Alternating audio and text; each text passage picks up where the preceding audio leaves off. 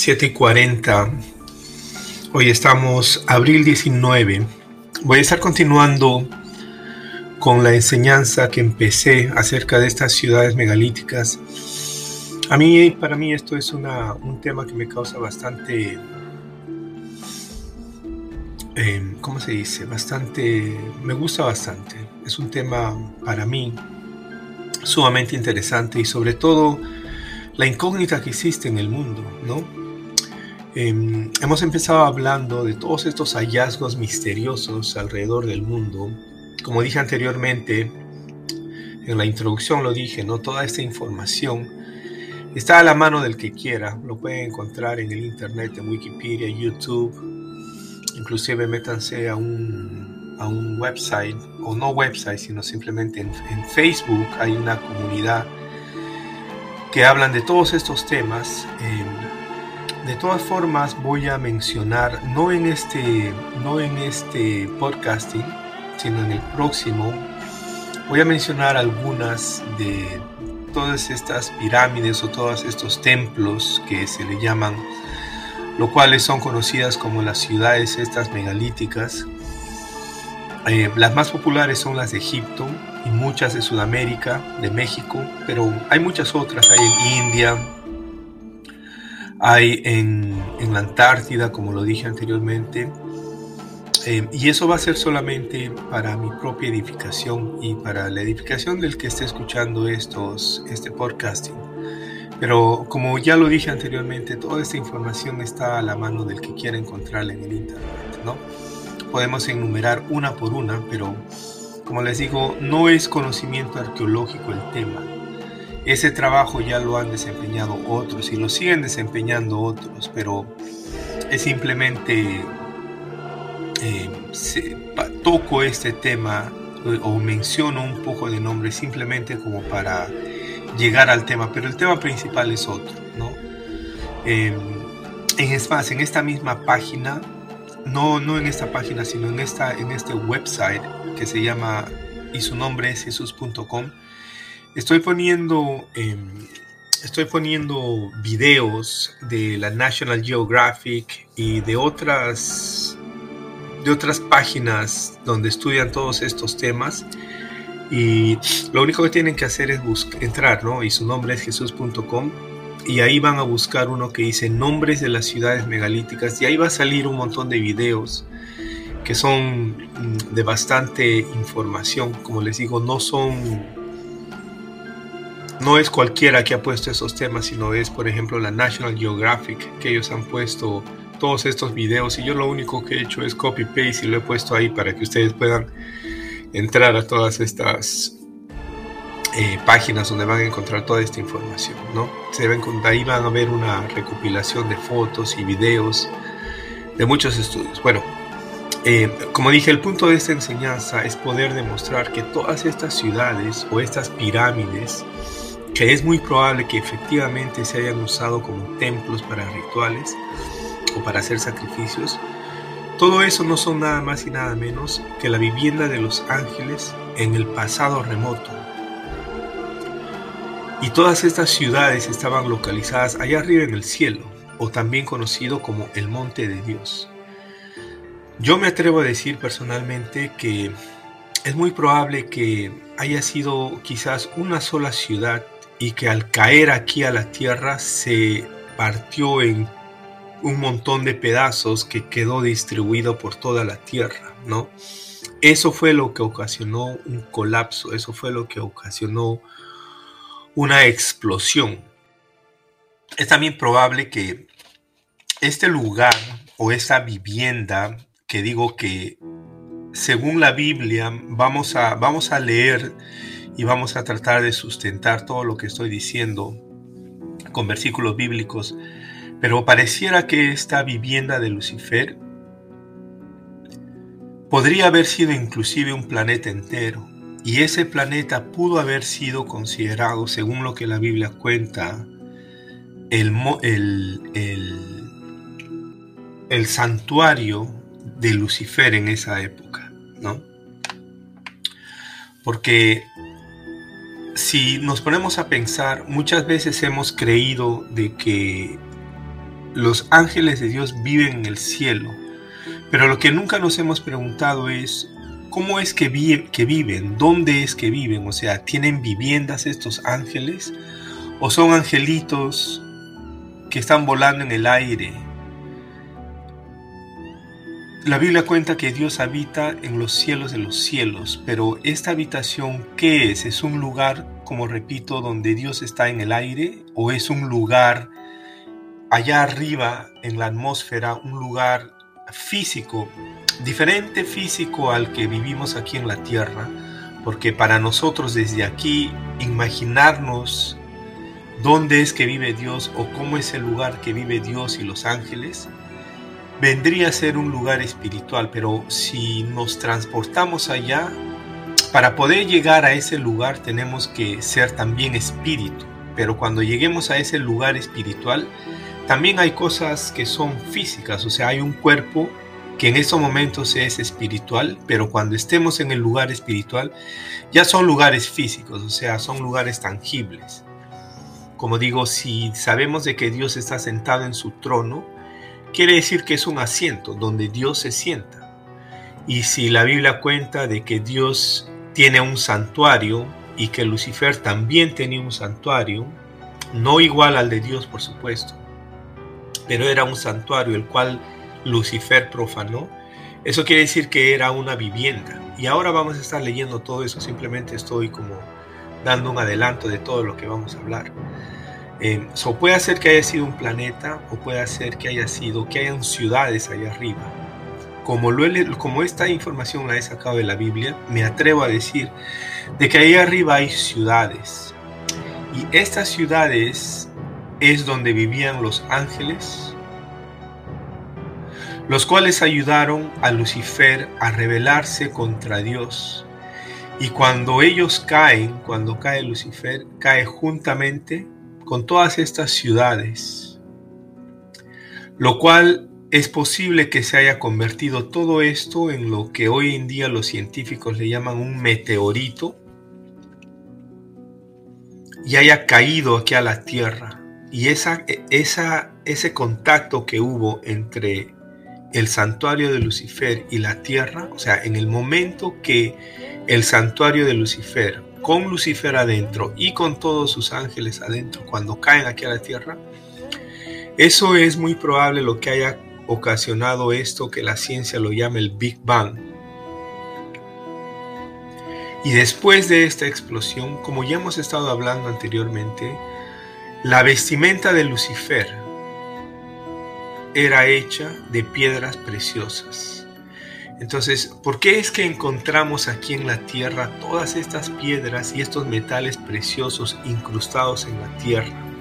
Porque todo eso vino de allá arriba, de estas ciudades megalíticas, adornadas y construidas. Inclusive los científicos, hace poco leí en una página, en una página web donde habla de todos estos misterios del espacio, donde ya la NASA está identificando a estos planetas que son hechos de diamantes. Y a mí no me cuesta nada creer eso, porque como repito, basado en lo que la Biblia dice, allá arriba en el espacio estas ciudades son hechas de metales preciosos.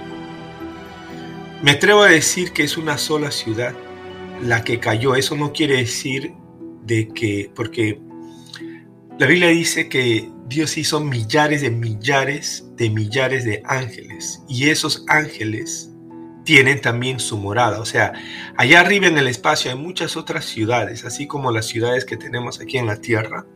Igualito, allá arriba están los ángeles viviendo. Dentro de todas estas ciudades hubo una de ellas que estaba construida completamente de piedras preciosas y el que manejaba ese santuario o ese planeta o esa ciudad era Lucifer. Y este Lucifer fue el que se rebeló en contra de Dios y cayó aquí a la tierra. Y ese, ese colapso que hubo entre ese santuario y la tierra es lo que ha ocasionado ese Big Bang en el cual podemos encontrar todas las huellas de la vestimenta de Lucifer y del santuario de Lucifer, que es todo este oro, los diamantes, la cornalina, todas estas piedras preciosas que encontramos alrededor del mundo. Porque ya sabemos de que la Tierra no produce ningún mineral. Lo vimos en la introducción. Voy a seguir hablando, pero ya voy a empezar a, abrir la Biblia y hablar y a leer todo lo que, lo que dice la Biblia acerca de esto, ¿no?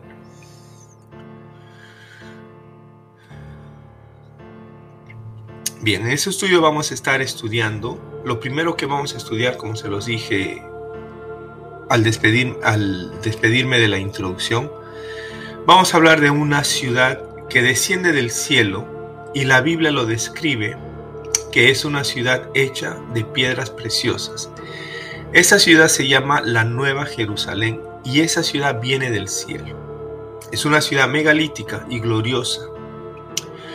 Voy a exponer una teoría acerca de todas estas otras ciudades, como ya se los he venido explicando las cuales están construidas de piedras, porque hay que entender también de que los metales preciosos o las piedras preciosas, juntamente con las piedras que encontramos en el mundo, como todas estas ciudades, aunque estas ciudades que encontramos no son hechas de oro, pero en algún momento fueron hechas de oro, en algún momento fueron hechas de metales preciosos, cuando cayeron aquí a la tierra, parece ser que todo este material se distribuyó por toda la tierra y que estas ciudades, porque si notamos bien, todas estas ciudades de piedra tienen un color oscuro, un color como a humo.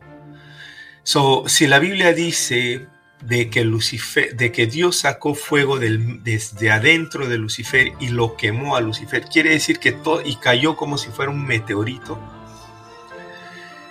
Quiere decir que este meteorito lleno de fuego simplemente es el templo de Lucifer que se quemó completamente. Y al caer acá lo que nosotros vemos es eso.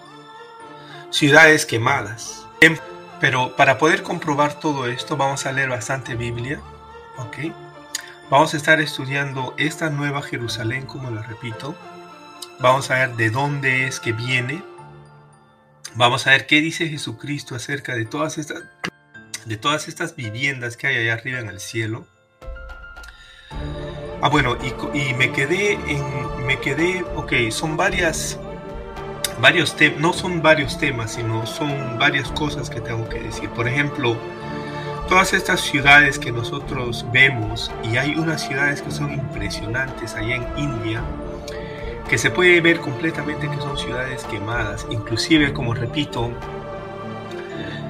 las ciudades de Machu Picchu, por ejemplo, tienen un color de humo, lo cual me llevaría a pensar de que en algún momento fue una ciudad de piedras preciosas, pero al derretirse todo eso quedó nada más y nada menos que estas piedras que ya, ya el hombre, el que estudia petrología, ya no lo llama piedras preciosas, sino piedras regulares y tienen por supuesto otro, otro código.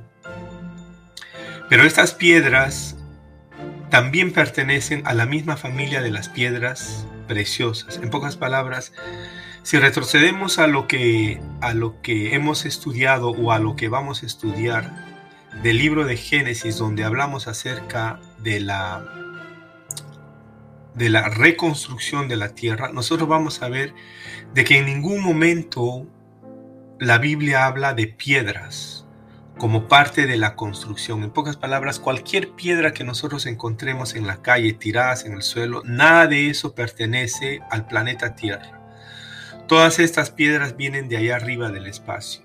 Y estas, estas ciudades de piedra no fueron ni construidas aquí en la Tierra por los del pasado, ni tampoco fueron construidas por extraterrestres aquí en la Tierra. Fueron construidas por extraterrestres, por supuesto, pero allá arriba, en el cielo, donde el hombre todavía no puede llegar.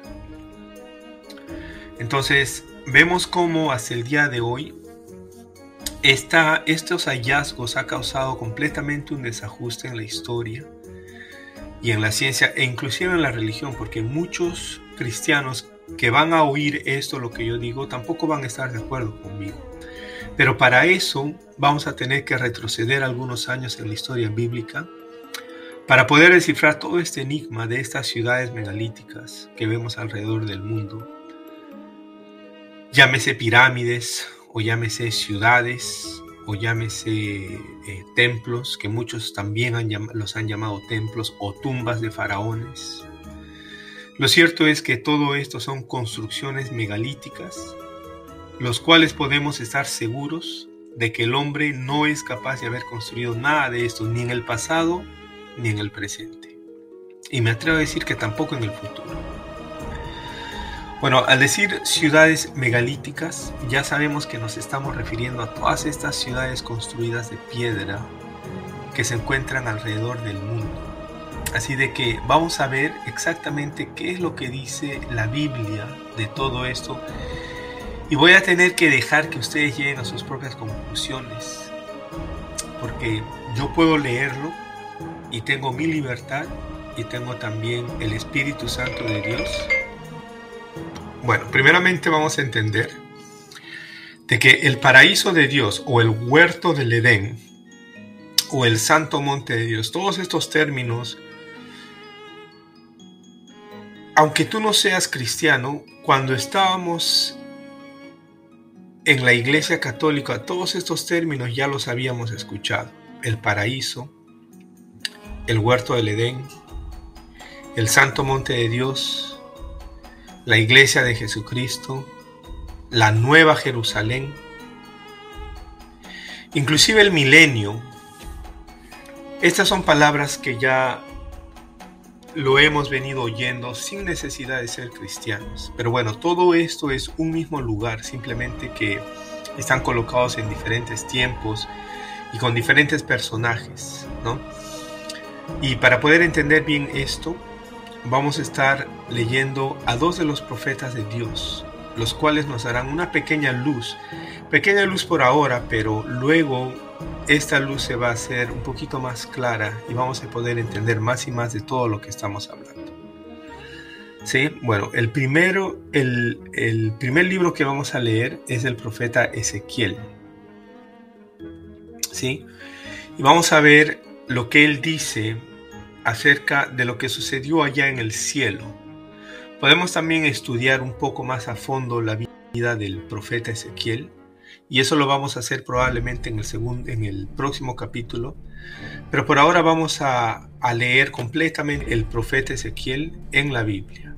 Eso lo, lo encontramos en el libro de Ezequiel capítulo 28, empezando en el versículo 13.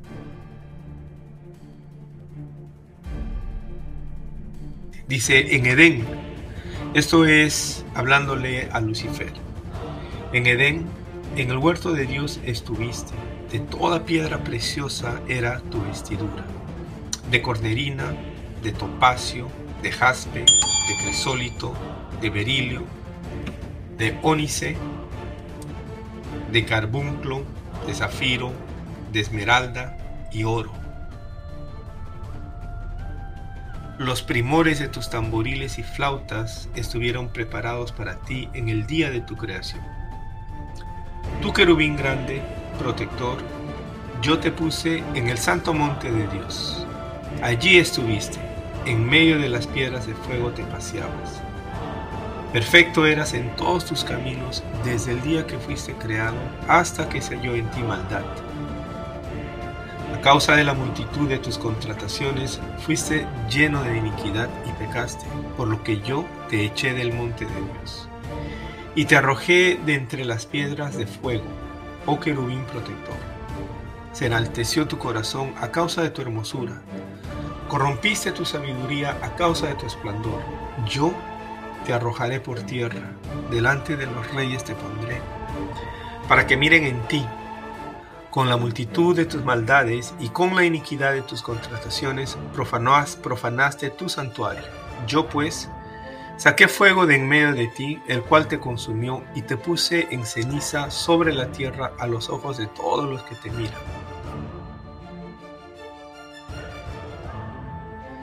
Todos los que te conocieron de entre los pueblos se, se maravillarán sobre ti. Espanto serás y para siempre dejarás de ser.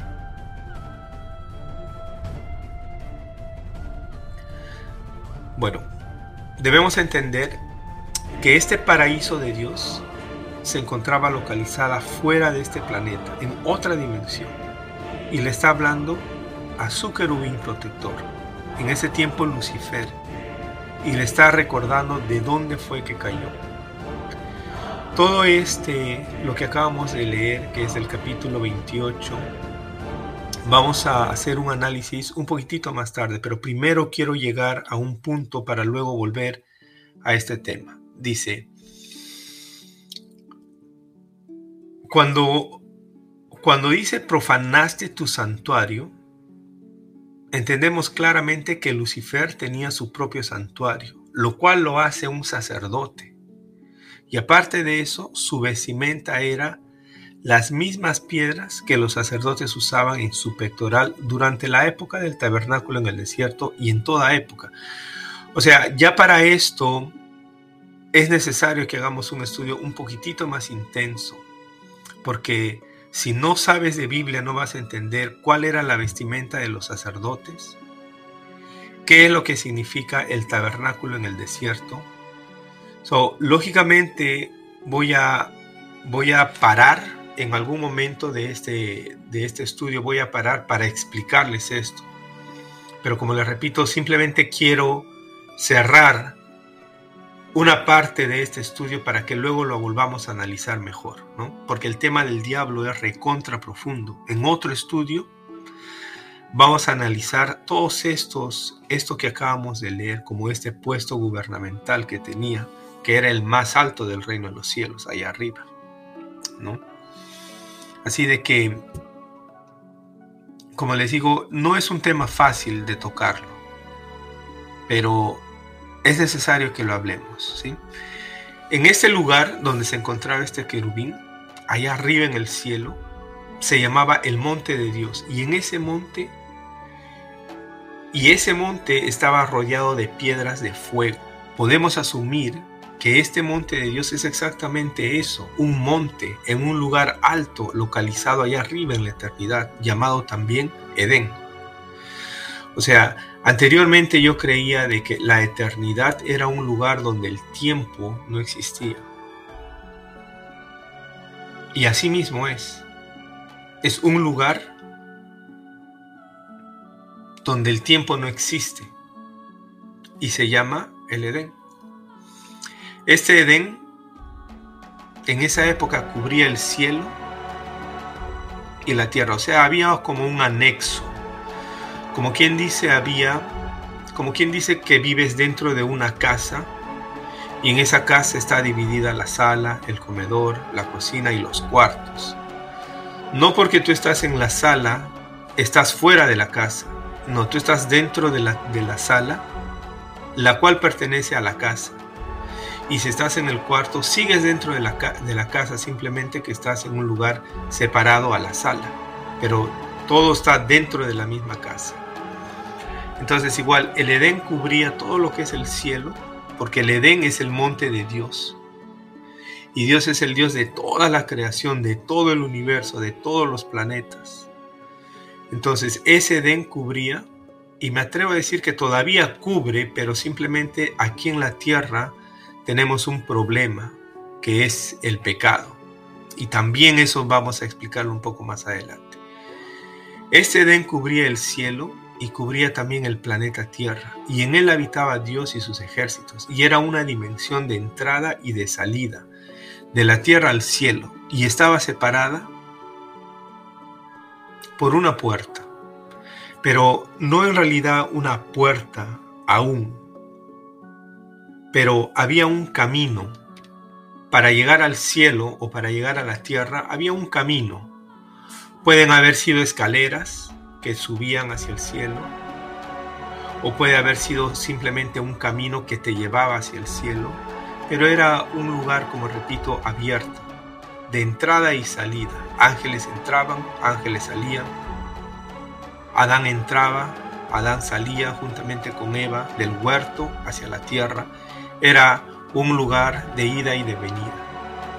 ¿sí?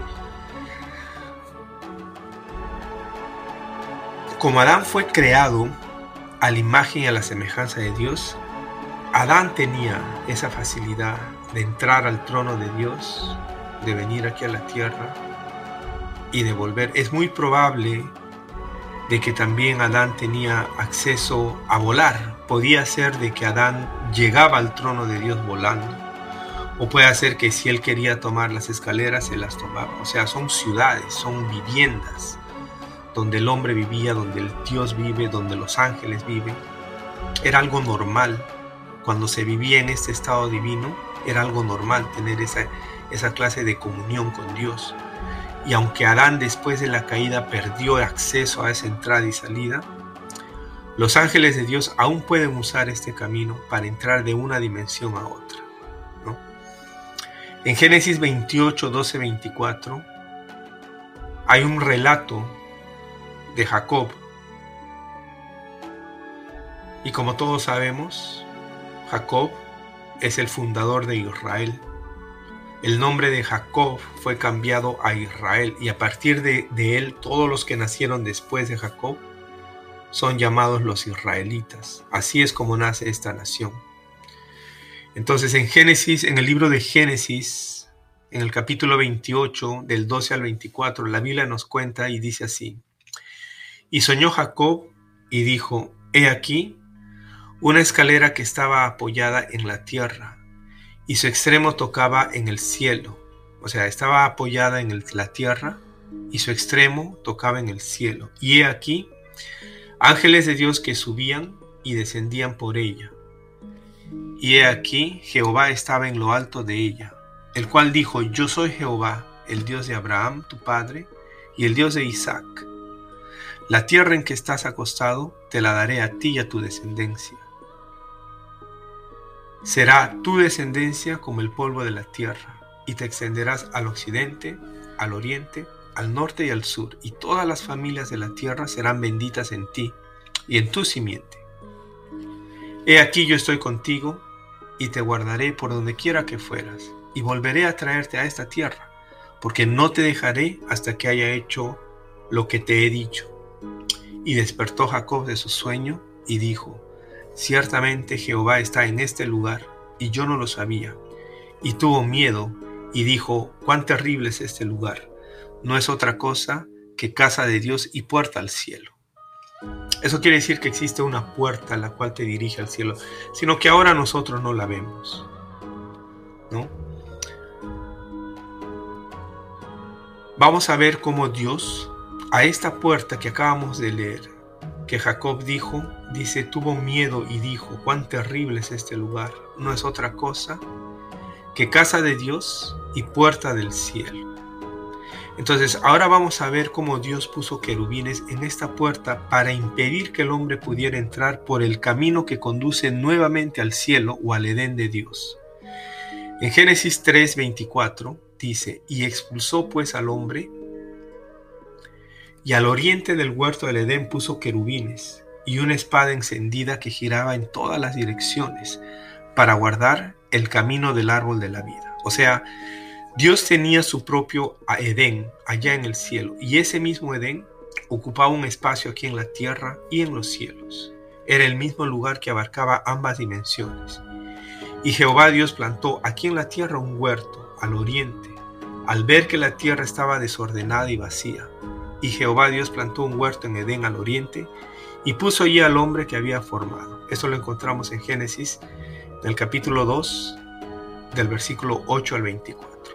So, obviamente allá arriba en el cielo, según estos textos bíblicos, existía todo un gobierno celestial gobernado por Dios y subcedido por Lucifer, donde existían también reinos celestiales gobernados por ángeles, también conocidos como hijos de Dios al igual que cualquier reino donde existen gobernadores, también existía un pueblo y lugares de vivienda. Pablo dice, porque no tenemos lucha contra sangre y carne, sino contra principados, contra potestades, contra los gobernadores de las tinieblas de este siglo, contra huestes espirituales de maldad en regiones celestes. O sea, a nosotros los seres humanos en el estado caído en el que estamos, nos cuesta realmente imaginarnos otro mundo parecido al nuestro, localizado en los cielos. Acordémonos de que Dios es infinito y aunque parezca imposible de creer, bien atrás en el principio existían otros seres y otros gobiernos localizados, ahora en lo llamado las regiones celestes. Y acabamos de leer cómo es que Pablo los describe. Y allá también estos reinos, o comúnmente llamados gobiernos, funcionaban de la misma forma de aquí y ahora. Pablo los afirma, los menciona, afirmando que no tenemos lucha en contra entre nosotros los seres humanos, sino la lucha es contra los gobernadores de las regiones celestes, ahora conocidos como las tinieblas. Y nos explica no solo que están allá arriba ahora, sino también nos dice que están bien organizadas. Ellos gobiernan un mundo invisible al ojo humano, el cual no podemos ver ni alcanzar, comandado por principados y potestades, conocidos en la Biblia como un lugar de tinieblas en la actualidad y que vienen gobernando desde el principio hasta la actualidad. En pocas palabras, la autoridad que tenía Adán aquí en la tierra fue quitada en el momento que él cayó. O sea, Satanás ya en el estado caído era, era llamado así, Satanás que significa el opositor, el que se opone a todo lo que es Dios. Lo, lo, lo engañó a Adán y lo hizo pecar y con ese pecado es que Satanás le quita la autoridad completamente a Adán y se convierte él, o sea, Satanás se convierte en el príncipe de este mundo. Y al entender que Dios es infinito, también podemos entender que todas sus obras son, son infinitas. Y si creemos en dichos seres localizados en las regiones celestes, también conocidos como el cielo y las nubes y el lugar donde las naves espaciales y la NASA frecuentan, creamos también que estos seres vivían en unas viviendas. O sea, no, no es muy difícil creer esto. Vamos a leer lo que dice el profeta Isaías. Dice así, vino entonces a mí uno de los siete ángeles que tenía las siete copas llenas de las siete plagas postreras Perdón, este no es el profeta Isaías, este es Juan. Vino entonces a mí uno de los siete ángeles que tenían las siete copas llenas de las siete plagas postreras, y habló conmigo diciendo, ven acá, yo te mostraré la desposada, la esposa del Cordero, y me llevó en el espíritu a un monte grande y alto, monte de Jehová, o santo monte de Dios o sea, que Juan fue traspuesto de la isla de Patmos al santo monte de Dios. Y él dice, y me mostró la gran ciudad santa de Jerusalén. O sea, una ciudad megalítica. Lo acaba de decir, me mostró la gran ciudad santa de Jerusalén, que descendía del cielo de Dios, teniendo su gloria, perdón, teniendo la gloria de Dios. Y su fulgor era semejante al de una piedra preciosísima como piedra de jaspe, diáfana como el cristal. Tenía un muro grande y alto con doce puertas y en las puertas doce ángeles, y nombres inscritos que son los de las doce tribus de los hijos de Israel. Al oriente tres puertas, al norte tres puertas, al sur tres puertas, al occidente tres puertas. Y el muro de la ciudad tenía doce cimientos, y sobre ellos los doce nombres de los doce apóstoles del Cordero el que hablaba conmigo, o sea, el ángel que hablaba con Juan, dice, el que hablaba conmigo tenía una caña de medir de oro para medir la ciudad, sus puertas y su muro.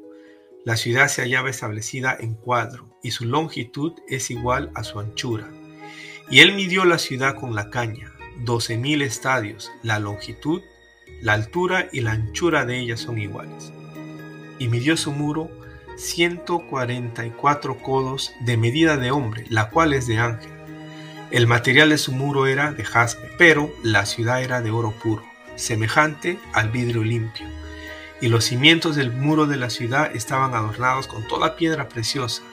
El primer cimiento era jaspe, el segundo zafiro, el tercero ágata, el cuarto esmeralda, el quinto ónice, el sexto cornalina, el séptimo crisólito, el octavo berilio, el noveno topacio, el décimo crisopaso, el undécimo jacinto y el duodécimo amatista.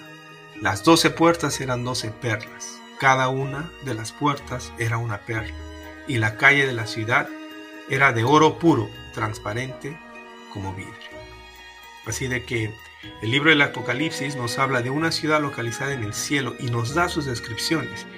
Y esta ciudad estaba compuesta de los mismos materiales que la vestimenta de Lucifer, la cual leímos al principio. Todo esto lo vamos a desenglosar más. Espero que les esté interesando porque para el segundo capítulo todo esto vamos a, a desmenuzarlo un poco más.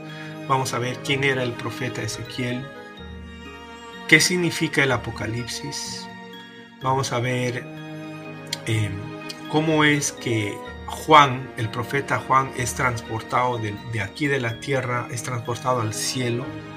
Vamos a ver si es transportado en el espíritu o si es transportado físicamente. Y vamos a estar viendo un montón de todo lo que hemos leído.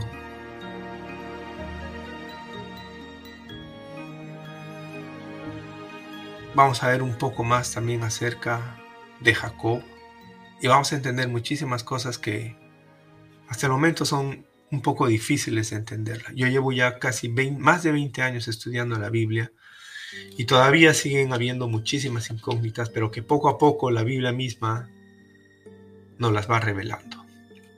Bueno, son 8.24, así que nos vemos en el próximo capítulo. Hasta la próxima.